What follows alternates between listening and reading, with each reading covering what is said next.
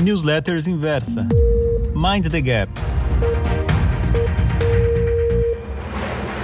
Olá, leitor inversa. Aqui é o Marink e na newsletter de hoje eu quero falar sobre uma transição de mercado, uma em que o foco passa do, de questões microeconômicas para questões macroeconômicas.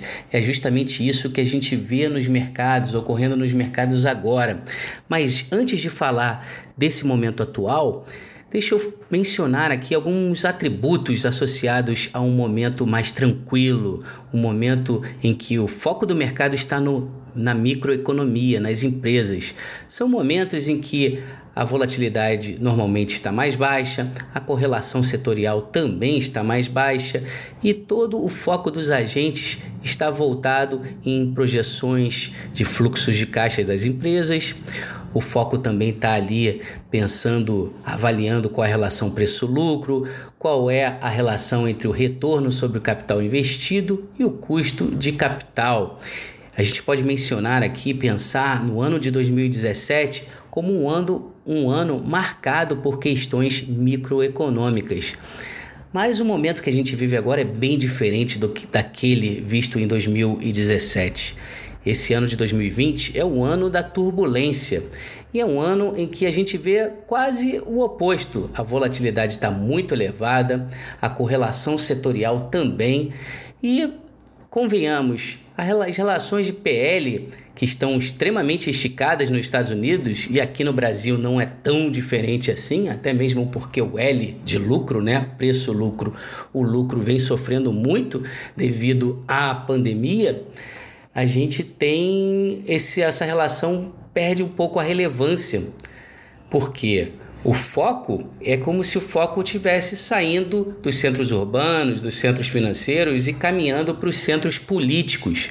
O mercado sai de Nova York e passa a focar em Washington, sai de São Paulo e passa a focar em Brasília, porque é lá onde são tomadas as decisões relacionadas à política fiscal, política monetária, tudo isso né, como uma forma de reação a essa pandemia que abalou o mundo. Nos Estados Unidos, em particular, temos ainda uma que questões relacionadas à eleição presidencial que está por vir no dia 3 de novembro. Hoje mesmo, dia que eu gravo esse áudio, a gente teve notícias de que o Joe Biden lidera a, a campanha em seis estados considerados campos de batalha. Isso é extremamente relevante porque né, lá em 2012 o Obama ganhou em quatro desses seis estados. O Trump, quando ganhou em 2016, ele virou o jogo e também ganhou em quatro desses seis estados. E até o momento, Joe Biden parece levar nos seis estados. Mas a gente ainda tem muita coisa, muita pedra aí no caminho e é possível que, dependendo aí da reação econômica, Trump pode naturalmente surpreender novamente. Mas o que importa nesse momento é que, independente do resultado, o que é quase certo que está por vir é uma elevada volatilidade nos mercados.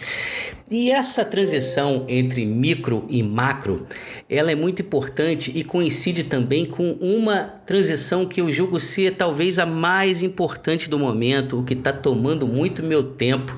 Venho dormindo muito tarde, estudando o seguinte assunto: será que chegou o momento da transição do dólar de um ciclo de valorização para um de desvalorização?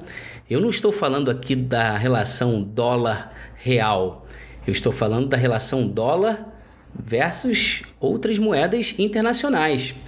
É, o dólar é a reserva de valor global e a gente sabe que o ciclo do dólar é extremamente importante. Em momentos onde o dólar tende a ficar mais forte, esses momentos coincidem com uma outperformance das ações americanas.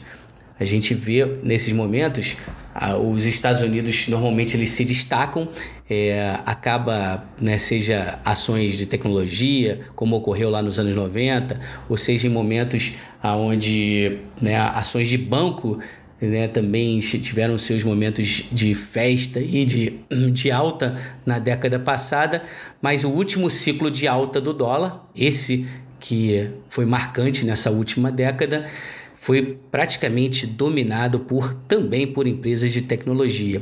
E há quem acredite, por inúmeras razões, que esse ciclo pode, estar chegando ao fim. Primeiro que o dólar ele já vem em termos relativos, quando a gente faz uma comparação tomando como referência o poder da, de paridade de compra, a gente já vê que o dólar ele está à frente de moedas como a libra esterlina, com, como o euro e diversas outras.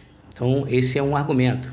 O outro argumento, e esse talvez seja o mais importante, é o tamanho, né, a magnitude da reação monetária e fiscal dos Estados Unidos, que é que, que tem sido uma reação avassaladora.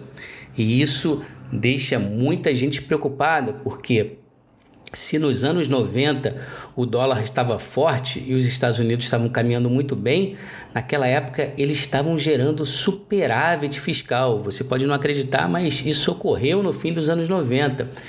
Mas de lá para cá, depois da guerra contra o Iraque, depois da crise financeira de 2008, os Estados Unidos simplesmente é, começaram a ver uma forte deterioração fiscal. E isso, naturalmente, impacta o dólar, impacta no dólar. E essa transição pode estar por vir.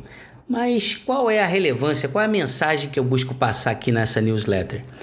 A mensagem é a seguinte: em momentos em que o foco passa para um macro como esse que se apresenta, são momentos de alta volatilidade, momentos de alta correlação setorial, mas também momentos em que a gente tende a ver um movimento exponencial nas bolsas. E esse movimento, ele normalmente ele pode ser tanto na alta como na baixa, mas dado tudo o que aconteceu, a minha impressão nesse momento é de que a gente está vivendo aí um movimento exponencial nas ações de tecnologia que para alguns, né, e eu me incluo nessa nesse grupo, para alguns é um setor que está esticado, que está em fim de ciclo. A gente pode estar vendo aí um início de um ciclo exponencial nessas, nessas ações, e aqui eu falo a, ah, com relação a Apple, Microsoft, Amazon e algumas outras. E essa, esse ciclo exponencial, também muitas vezes chamado de última pernada de alta, tende a ser intenso e normalmente resulta numa eventual capitulação daquele que está vendido, né, ou aquele que não participou, um movimento bem, né, que ele fica bem vertical.